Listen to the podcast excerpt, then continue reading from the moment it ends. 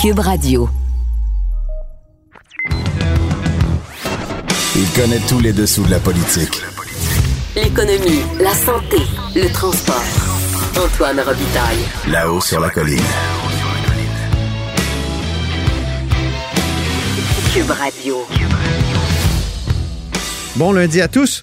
Aujourd'hui, à la hausse sur la colline, avec Monsef Déragi du Parti libéral du Québec, on discute des dirigeables de l'entreprise Flying Whales qui ne voleront finalement pas au Québec en raison des investisseurs chinois dans l'affaire. Ensuite, on aborde avec M. Déragi la question de la détresse des entrepreneurs en cette deuxième vague de la pandémie. Mais d'abord, mais d'abord, ces jours de chronique constitutionnelle avec le prof Taillon. On s'érotise une question constitutionnelle à la fois. La traduction constitutionnelle. La question constitutionnelle. Bonjour Patrick Taillon, Bonjour Antoine. en studio. Espérons que c'est pas la dernière fois Non. avant longtemps. Ma dernière visite ici, c'était la journée où on fermait la Chambre des communes à Ottawa. Oh, donc euh, bon, on va être en zone rouge euh, à partir de ce soir là, c'est euh, c'est clair.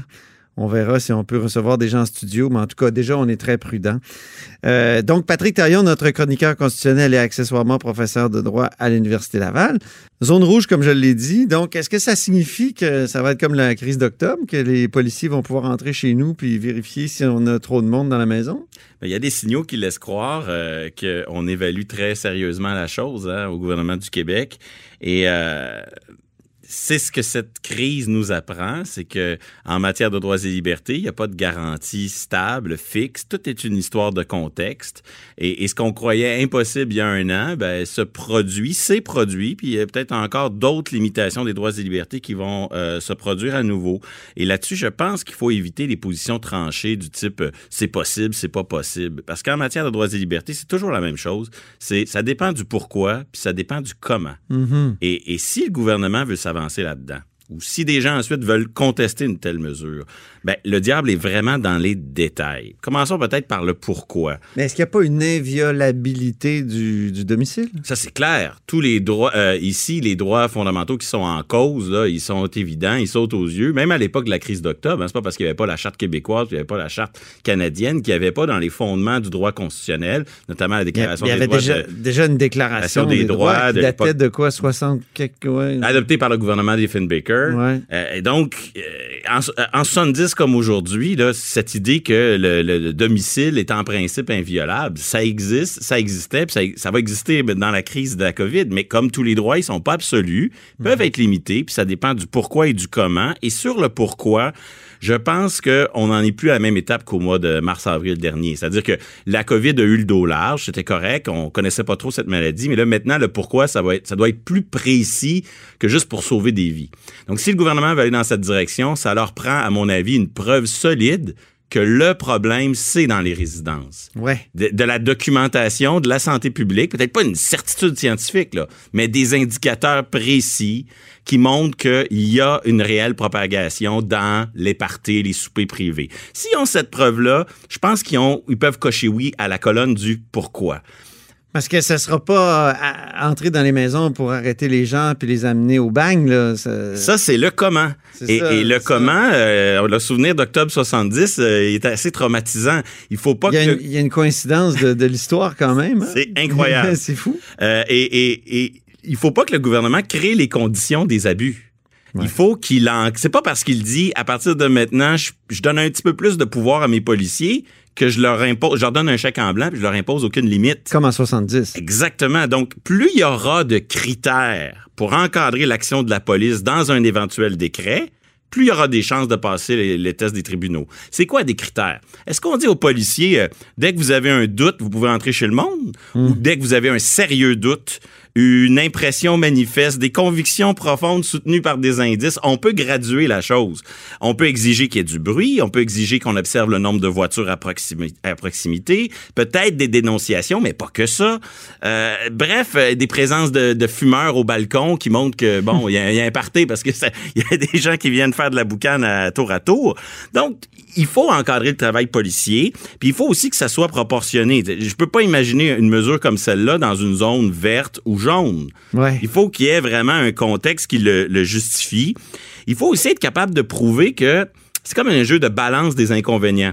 Donc, la balance des inconvénients qui consiste à dire c'est quoi la restriction pour les individus versus l'avantage pour la société est facile à faire. Euh, tu sais, c'est pas comme si on dit aux gens, la police va venir vous donner une contravention, le dommage que les gens subissent est très, très limité.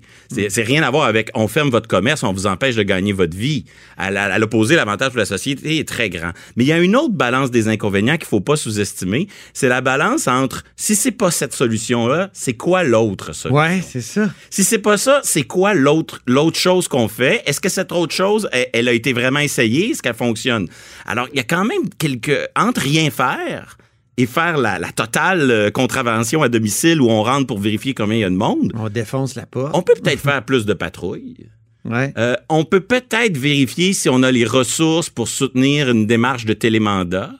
Et si on n'a pas assez de juges pour euh, exiger un télémandat, ben Attention, qui- c'est quoi un télémandat? Très bonne question. Ouais. Grosso modo, euh, quand on n'a pas le consentement de quelqu'un pour entrer dans son domicile, on va chercher la- le consentement auprès d'un tiers qui est le juge.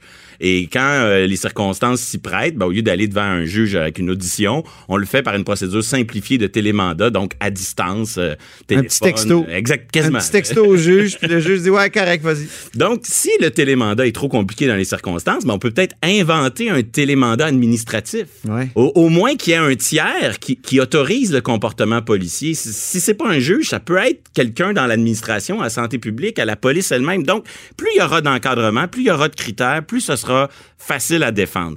Et il faut pas oublier, il y a quand même des obstacles sur la route. C'est que, est-ce que le gouvernement a tout fait avant d'en arriver là?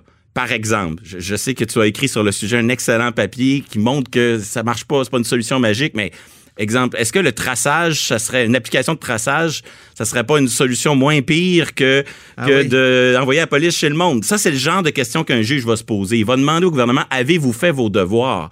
Et ultimement, comme la connaissance scientifique est très limitée là-dessus, on va peut-être se tourner aussi vers ce qui se fait ailleurs. Et là, le fait que, à ma connaissance, il n'y a pas de gouvernement dans le reste du Canada ou en Europe qui a dit go la police, vous rentrez chez le monde et vous comptez combien il y a de monde dans la dans le souper euh, en question. Il n'y a pas Euh, de précédent encore, non? Non, moi j'ai vu Même des- en Espagne où Moi, j'ai vu des confinements. j'ai vu des confinements plus durs en Europe, notamment en Espagne, mais ce qui était dur, c'était dans l'espace public. C'est ça. On disait aux enfants, vous faites pas vos courses, vous n'avez pas à faire de courses essentielles, donc vous sortez plus dehors. Mais on n'a jamais été vérifié si dans les appartements. Alors, le, le gouvernement du Québec serait peut-être un un des premiers là. à aller dans cette voie-là. Ouais. Et, et le fait qu'il soit seul, ça pourrait grandement miner sa capacité à, à défendre cette mesure-là. En même temps, peut-être que c'est une question d'heure, puis d'autres gouvernements vont aller dans cette Ben, direction-là. quand mais- on voit l'ampleur de la deuxième vague, là, Ouais. euh, déjà au Québec, là, presque 1000 cas par jour. Ben, euh, c'est- qu'on vit un immense décalage. On a l'impression que dans la vie officielle, euh, dans le travail, il y a, il y a un protocole très, très, très rigoureux qui est respecté. Puis bon, ben, c'est la vie. Dans, dans la vie privée, on dirait que euh, tout, tout se relâche. Donc, S'ils sont capables de soutenir que le problème est vraiment là, s'ils sont capables de l'accompagner des, bons, des bonnes mesures d'encadrement, puis de prouver qu'ils ont tout essayé les autres solutions alternatives, il n'y a rien d'impossible. On va peut-être en, en- en venir là, mais je pense que si le gouvernement hésite, c'est pas tant pour des questions juridiques, c'est pour des questions d'acceptabilité sociale. Ben oui. C'est pas rien. Les droits et libertés, en droit, c'est moins solide qu'on le pense, ça s'adapte au contexte, mais dans le cœur des gens,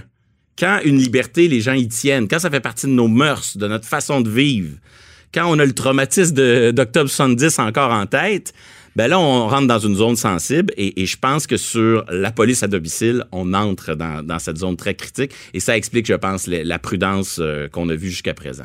Mais est-ce que ça pourrait pas simplement euh, s'apparenter euh, au tapage nocturne? Oui. Je sais que tu sais, on peut faire une plainte parce que le voisin fait un gros party, puis les policiers arrivent, Ben, dans, ma, frappent, ils... dans ma folle jeunesse, euh, Oui. le policier restait dans l'entrée. Oh oui, c'est vrai. Et, euh, non, non, ils rentrent pas. c'est sûr. Donc, je, je pense que. Et, et, et là où peut-être on exagère un peu, c'est que dans l'état actuel du droit, les policiers peuvent sonner aux portes, peuvent poser des questions. Puis c'est vrai que ça refroidit déjà un, un souper d'amis ou une fête si la police, la police fait juste euh, ouvrir on la a porte. vu à et dire, Laval que les gens on ont, ont à été bien gentils quand les policiers étaient là, mais euh, Et là, ils ont commencé à danser après. Oui, mais je pense que le gouvernement est un peu en défaut de dire ça nous prend la grosse mesure quand euh, les patrouilles sont pas si nombreuses, que les interventions sans sanction sont pas si nombreuses. Je pense qu'il faudrait commencer par mettre des ressources. Mais euh, nous qui aimons euh, la question du partage des pouvoirs, donc qui intervient, est-ce que ce serait le fédéral qui, qui devrait, comme en 70, adopter une loi des mesures de guerre qui, de toute façon, je pense, a été modifiée, cette loi-là, Oui. à part Mulroney, par Brian Mulroney, justement pour pas qu'on retombe dans, les, Bon. dans, cette, dans cette ornière, ou est-ce que ce serait juste Québec? Sur le pouvoir d'urgence, Ouais. il existe toujours, il est entre les mains d'Ottawa. Les provinces, depuis le début de cette crise, ont réussi à s'opposer à ce qu'Ottawa l'exerce. Ouais. Quand il l'exerce, il peut l'exercer pour prendre le contrôle de n'importe quelle question. Ça peut être la gestion des hôpitaux s'ils veulent. Mhm. Ouais. Ça peut être la question de la police s'ils veulent. Donc, autrement dit, c'est un pouvoir d'urgence qui permet à Ottawa de devenir compétent en toute matière. Il existe toujours, il est juste mieux balisé qu'en octobre 70. OK. Donc, effectivement, quand, quand Justin Trudeau tient un discours du type euh, euh, tous les Canadiens doivent avoir le même accès à des services en CHSLD de Ben même oui. qualité et, doit- et moi, je dois m'en mêler, il pourrait arriver à un moment donné dans cette crise puis dire les provinces sont trop euh, euh, molles en ce qui concerne la répression du relatif confinement Aïe. et je décrète que je veux aller dans cette, dans cette direction-là. Mais ça serait étonnant qu'il le fasse sans une demande des provinces. Ça serait un geste qui serait évidemment euh, mal perçu. Donc, en ce moment, si on veut donner Envoyer plus de Marc pouvoir... Lalonde faire signer des, des lettres. Oui. Donc, s'ils veulent donner plus de pouvoir aux Je policiers, ça juste pour expliquer aux, aux auditeurs qui ne comprendraient pas l'allusion. C'est parce que Marc Lalonde, c'était le chef de cabinet de Pierre-Éliott Trudeau. Puis euh, il est vraiment parti comme un commis voyageur faire signer des lettres par Jean Drapeau et par euh, Robert Bourassa pour euh, la demande, finalement, de, de la loi des mesures de guerre. Mais, mais qu'on puisqu'on en parle, le Oui. la comparaison avec Octobre 70 est importante parce que quand on regarde les choses froidement, là, il y avait, il y avait, un- il y avait un réel terrorisme en 70. Ouais. Il y avait des, un danger limité, circonscrit, mais il y avait un danger. C'était légitime que la police Ça faisait des- sept ans que ça pétait. Ben oui, aussi. c'est Oui. légitime que la police fasse des interventions. Ben oui. Euh, Mais le devoir de l'État, là où il devient fautif, c'est quand il crée les conditions puis il donne un chèque en blanc à des abus.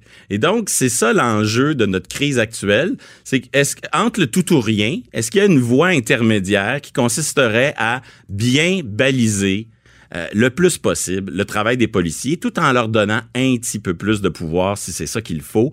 Parce que euh, ces mesures-là, après, elles peuvent être contestées frontalement. C'est-à-dire quelqu'un pourrait dire, moi, je conteste le décret qui donne un peu plus de pouvoir aux policiers. Puis après, elles pourraient être aussi contestées au cas par cas. C'est-à-dire que des policiers pourraient abuser des nouveaux pouvoirs qu'on leur donne. Et dans un cas particulier, on pourrait dire, ben, ce comportement policier est inacceptable. Je ne veux pas te laisser partir, Patrick, sans reparler d'une autre question qui nous a été posée par des auditeurs. Euh, Julie Payette, si finalement les enquêtes sur elle sont euh, concluantes, c'est-à-dire aboutissent à la conclusion que c'est une femme insupportable et qu'elle doit être démise de ses fonctions, mais qui va, va la démettre? Parce que c'est elle la chef de l'État? C'est extrêmement simple. C'est-à-dire que le pouvoir de nommer comprend le pouvoir de Démettre. démettre. Et c'est implicite. Donc, en un coup de téléphone, Justin Trudeau peut tourner la page sur cet épisode-là. Il lui suffit d'appeler à, West- d'appeler à Buckingham Palace. Il faut qu'il appelle à Londres. Il appelle à Londres et il dit Bonjour, euh, Sa Majesté, Reine du Canada. Je vous demande de, de mettre votre couronne de Reine du Canada. Je vous demande de prendre la bonne étampe. Oui. Et je vous demande de, de mettre un petit coup d'étampe sur le nouveau candidat que je vous soumets. En plus, euh, là, il a nommé Julie Payette une femme francophone, ce qui veut dire que le prochain sera probablement quelqu'un qui va venir du reste du Canada. Ça lui donne énormément de candidatures parmi lesquelles il peut choisir. Donc, quand on veut, on peut, et Justin Trudeau pourrait, en un seul geste, régler. Il- la, la gouverneure générale est nommée au bon plaisir. Il n'y a, il y a pas de procédure particulière. On n'a pas à même faire ça un se procès. par le truchement de Londres. Il faut Oui. qu'il y ait un téléphone. faut qu'il y ait un téléphone, évidemment. Puis c'est, On croyait qu'il y avait eu rapatriement de cette constitution. Et Ben, non, il en- reste un petit rameau. Et oui, et en théorie, c'est on nous dit que c'est pas la reine du Royaume-Uni qui nomme euh, le GG, mais bien la reine du Canada, Ouais. comme si euh, comme si parfois euh, tu je suis professeur, parfois je suis chroniqueur Ah. et ainsi de suite. C'est deux emplois différents ou bon, c'est la même chose pour beaucoup de monde. Donc avant c'était la même couronne qui comportait tout le territoire canadien. Maintenant c'est deux couronnes différentes. Je suis pas sûr que ça fait une grande différence, mais sur le plan des perceptions du moins. Mais si Justin Trudeau veut tourner la page sur J. Payette, il y a rien de plus simple. C'est caché derrière il y a- a, pas de complications procédurales. Merci beaucoup, Patrick Tarion, notre chroniqueur constitutionnel et accessoirement professeur de droit à l'Université Laval. Vous êtes à l'écoute de là-haut sur la colline. Là-haut sur la colline. Une entrée privilégiée dans le Parlement. Cube Radio.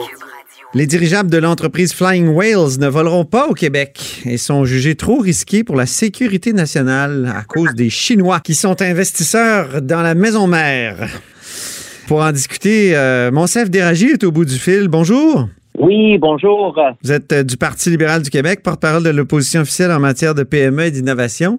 Euh, ça aurait quand même peut-être pu être une belle innovation, ça, des dirigeables pour le Québec. Qu'est-ce que vous en pensez? Bon, écoutez, euh, euh, euh, oui, si on veut dire, euh, on, on prend l'angle de l'innovation, ça répond à un besoin. Euh, L'idée, elle était bonne, euh, encore une fois, euh, mais comme comme je, me- je le dis depuis le début, est-ce que c'est le gouvernement du Québec qui doit s'aventurer dans cette aventure? C'est là la question. Euh, mais l'idée, l'idée elle-même, elle est bonne, ça répond à un besoin, euh, mais malheureusement, euh, on peut pas faire euh, euh, on peut pas utiliser l'argent des contribuables sans un minimum de vérification. Parce qu'on a tellement ri de cette histoire-là, parce qu'il y a tellement de possibilités de blagues à faire avec euh, les éléphants blancs, les, les, les, les, les baleines volantes, euh, un projet qui décolle pas. Je veux dire, ça, ça finit plus. Il y a presque trop de blagues à faire avec ça pour qu'on prenne au sérieux. Mais euh, il y avait des problèmes techniques aussi. Hein? Ah, vous avez raison de le dire. Il y a une seule personne qui a été convaincue de cette affaire, c'est le ministre de l'économie. Ben oui. Euh, il, y a, il y uniquement lui que, que à blâmer dans cette affaire, parce que sérieusement, je ne sais pas est-ce que je dois l'interpeller en tant qu'homme d'affaires ou en tant que ministre, parce que en affaires, la première chose qu'on doit faire, je vais utiliser le mot français parce qu'on a tendance à utiliser le mot en anglais. Oui, Euh, c'est mieux. je tiens vraiment à l'utiliser en français, c'est les vérifications nécessaires. Ouais. Euh, entre parenthèses, la due diligence, mais je vais me limiter à la, aux vérifications nécessaires.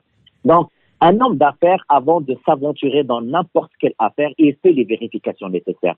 Un ministre doit doublement être beaucoup plus prudent parce qu'il s'agit de l'argent des contribuables.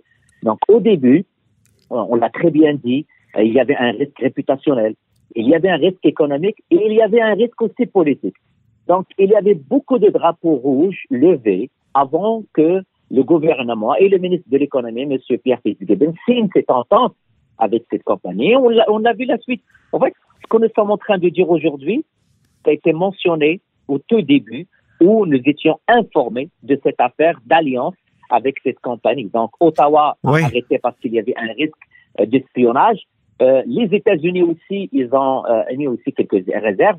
Et il y a une, il y a, en Amérique du Nord, il y a un seul ministre qui a dit, ah oui, venez, j'ai un chèque, je vous signe un chèque de 30 millions de dollars. Est-ce qu'on l'a perdu, l'argent? Pour toujours, selon vous? Ben, je, je pense qu'on l'a perdu. Ce que je suis en train de vérifier depuis hier, c'est que probablement ça va être investi dans la compagnie mère, mais je, je ne suis pas au courant de, du montage financier, comment ça a été fait. Mais Oui. c'est sûr que il y avait une partie du montage financier qui s'en allait à, à Flying Wells Québec, ça veut dire l'installation de l'entreprise au Québec.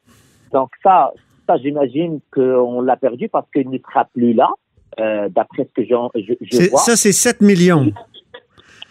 Ça, je pense que c'est 7 millions de dollars, oui. C'est de l'argent quand même. hein? Euh, je, je, je, je, je l'ai mentionné au début, et je ne sais pas comment m'adresser au, au, au, au, au, au ministre Fitzgibbon. Est-ce que je dois m'adresser à lui en tant que patron ou en tant que ministre? Euh, probablement le risque qu'on a fait fait partie du règle du, du jeu. Et depuis le début, nous avons une, philosophie du couple euh, euh, Fitzgibbon-Legault de, prendre le, risque avec l'argent des contribuables en utilisant euh, Investissement Québec comme appât pour certains secteurs. Euh, c'est questionnable, mais dans un contexte où c'est très complexe, la- le minimum, le minimum à faire, c'est faire les vérifications nécessaires. Euh, au début, j'étais très confiant, euh, le ministre. Il était très, très confiant par rapport à ça. On dirait que même, il est devenu un agent de développement pour cette compagnie. Il était convaincu que ça va être la révolution et que Mais- vous- à mettre l'argent. Mais vous-même, Monsef, vous venez de me dire que c'était pas une mauvaise idée. Mais est-ce que c'est le gouvernement qui doit investir ou c'est le secteur privé? Ah oui. En Mhm. fait, jusqu'à maintenant, je ne dis pas que c'est une mauvaise idée. C'est c'est en quoi on- c'est- c'est c'est une bonne idée de répondre à un besoin, de transporter des marchandises dans des endroits isolés, que c'est pas facile d'y aller, d'y accéder. Mais est-ce que c'est avec l'argent des contribuables qu'on doit miser sur quelque chose qui nie pas, un, le risque économique, le risque politique parce qu'il y a un risque d'espionnage et il y a le risque réputationnel aussi. Mhm. Donc, il y a trois éléments, trois éléments que probablement le ministre de l'économie n'a pas bien euh, euh, euh, regardé toute la question. Et en plus de ça, il a engagé l'argent des contribuables, c'est pas son argent là. Donc, un, il n'a pas fait toutes les vérifications nécessaires. Et deux, je me questionne, est-ce que c'est le rôle du gouvernement d'investir dans ce genre d'innovation? Parce que c'est pas encore clair, c'est pas encore. euh, on est toujours dans un prototype, un prototype qui, est qui a été développé en Chine. Ouais. C'est là où je me dis, est-ce que c'est pas Moi, je me semble j'avais lu qu'il n'y avait même pas eu de prototype. qu'il n'y a jamais vraiment eu de il, y prototype. avait, il, y avait, il y avait quelque chose en Chine, de ce que j'ai lu. OK. Euh, et après, ça a été la compagnie française. Et après, on a découvert qu'un des dirigeants de la compagnie chinoise est aussi euh, dans la, la, la compagnie française.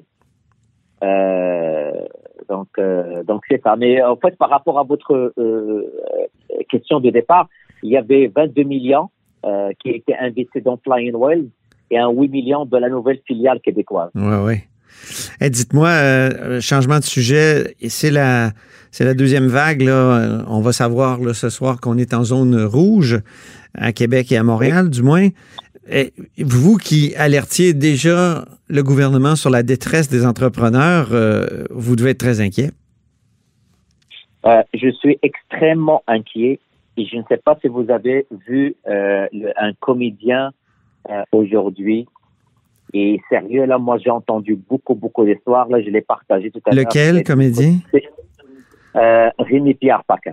Ah oui. Il disait que c'est quand tes croix, que, euh, quand tes trois commerces risquent de fermer bientôt pour on ne sait pas combien de temps. Puis tu as investi dans des plexis, que tu as fait tout ce que tu avais à faire et même plus pour respecter les directives. Mhm. Moi, je, n'ai pas arrêté depuis la première vague de dire que ça ne prend un plan. Un plan qui va accompagner les PME, c'est jamais on ferme pendant la deuxième vague parce qu'ils ne peuvent plus. On a réduit la capacité d'accueil, on n'a pas mis des programmes d'aide et d'accompagnement, ça a été des prêts et des garanties de prêts et, et- et de prêts. Et la preuve, les gens n'ont pas beaucoup utilisé ça parce qu'ils ne veulent pas s'endetter. Ouais. Sérieux, je suis aujourd'hui déçu parce que on a présenté des codes de couleur pour la santé publique. On les a exposés sur l'éducation. Mais c'est quoi l'impact sur l'économie? Et l'impact, il est énorme. Il est énorme. Mais qu'est-ce qu'on fait? Parce que là, il y a une deuxième vague. Il faudrait. Est-ce que vous. Ben, moi, j'espère que, le- en fait, moi, je n'ai pas arrêté de demander un plan. J'ai même proposé au ministre Hmm. D'accompagner les, secteurs névralgiques, les PME, du secteur de la restauration, de l'hôtellerie, euh, que qu'on les accompagne pour faire un virage euh, pour euh, le, prêt à emporter, qu'on accompagne les bars, mais il fallait pas laisser la loi du marché s'en occuper. En fait, ma crainte, c'est qu'on va encourager le- les gens à se mettre à l'abri des créanciers ou ou déclarer faillite. C'est pas ça que je veux. Mhm. Euh, Il y, a, il y a des gens qui ont donné leur vie pour euh, pour euh, pour euh, créer leur entreprise. Ma crainte, c'est de ne pas voir ce plan, sachant que le ministre de l'économie avait tout l'été pour préparer la deuxième vague. Donc j'espère, j'espère que si aujourd'hui Quelle sorte de plan ça devrait être, Monsieur Deradji? Quelle sorte de plan? Est-ce qu'un plan à la, à la Justin Trudeau où on donne beaucoup d'argent? euh, et et c'est ma première question. Ma deuxième, c'est est-ce qu'Ottawa a mieux géré ça, a mieux aidé que Québec? Bon, euh, euh, ce, qu'on voit de la part de Ottawa, en fait, la plupart des mesures viennent d'Ottawa. Ça, ça vous l'avez, vous l'avez, vu- vous l'avez vu. Ben oui. Ce qu'on a vu, c'est la, la, la, P- à part la PCU, c'est 75% du salaire. Ça a aidé quelques entrepreneurs. Moi, quand je parle avec certains entrepreneurs, ils m'ont dit, écoute, si on n'avait pas l'aide pour les salaires, pas sûr que je vais garder tout, mon, euh, tout le monde dans mon, dans, dans, dans mon entreprise. Ben oui. Maintenant, maintenant, on le savait que le temps va être très dur pour l'hébergement, la restauration, les bars et karaoké et autres. Quand je suis ministre et je sais que ça s'en vient ben, je peux faire un plan sur trois mois, quatre mois, cinq mois. Est-ce que je peux agir au niveau des loyers? Est-ce que je peux est-ce que je peux retarder la taxe d'affaires? Est-ce que ça prend une négociation avec ces associations Ne pas les laisser dans le flot. Est-ce que le ministre de l'économie les a rencontrés? Je ne sais pas. J'espère qu'on va avoir une réponse que si aujourd'hui on ferme Montréal et Québec, que demain on va appeler ces gens pour leur dire voilà ce qu'on vous propose. Euh, comme je vous ai dit, il y a quelqu'un qui a investi beaucoup d'argent pour mettre à jour son commerce pour suivre les règles de la santé publique. Si demain on vient et on lui dit on ferme, euh, mettez-vous à, sa place là. Oui, c'est ça. C'est pas évident là. Vraiment pas. Donc, euh, donc vous avez raison. Oui, jusqu'à maintenant, c'est que le fédéral et je ne suis pas un fan euh, qu'on doit juste distribuer de l'argent à droite et à gauche. Ça ne prend une stratégie réelle. Mais ce que je blâme au gouvernement du Québec, c'est qu'ils ont eu tout le temps, depuis la première vague, ils ont eu le temps tout l'été pour préparer le temps et l'hiver. Mhm. J'espère qu'on va avoir un réel plan pour sauver nos PME. Allez-vous retourner travailler dans un CHSLD, Monsef? Et, euh, écoutez, moi, je me mets à, à, à disposition. J'ai contribué à la, lors de la première vague. Oui, c'est ça, on s'en souvient. Aujourd'hui, je viens de recevoir des appels, j'ai fait des appels. Il y a un manque criant de personnel. Là, aujourd'hui, on parle d'un manque d'infirmières. Donc, hmm. euh, davantage d'infirmières dans, dans, des unités de soins. Euh, ce qu'on voit au niveau des éclosions un peu partout, euh, ça ne me rassure pas. Euh, et j'espère qu'on va être prêt pour euh, prendre soin et surtout, surtout, éviter les éclosions au niveau de la population vulnérable et au niveau de, de nos CHSLD. Ben, tenez-nous au courant. Merci beaucoup, mon chef d'Éragie. Oui. Merci beaucoup, c'est moi. Député, du, député de Néligan du Parti libéral, critique en matière de PME et d'innovation. Vous êtes à l'écoute de La Haut sur la Colline. Cube Radio.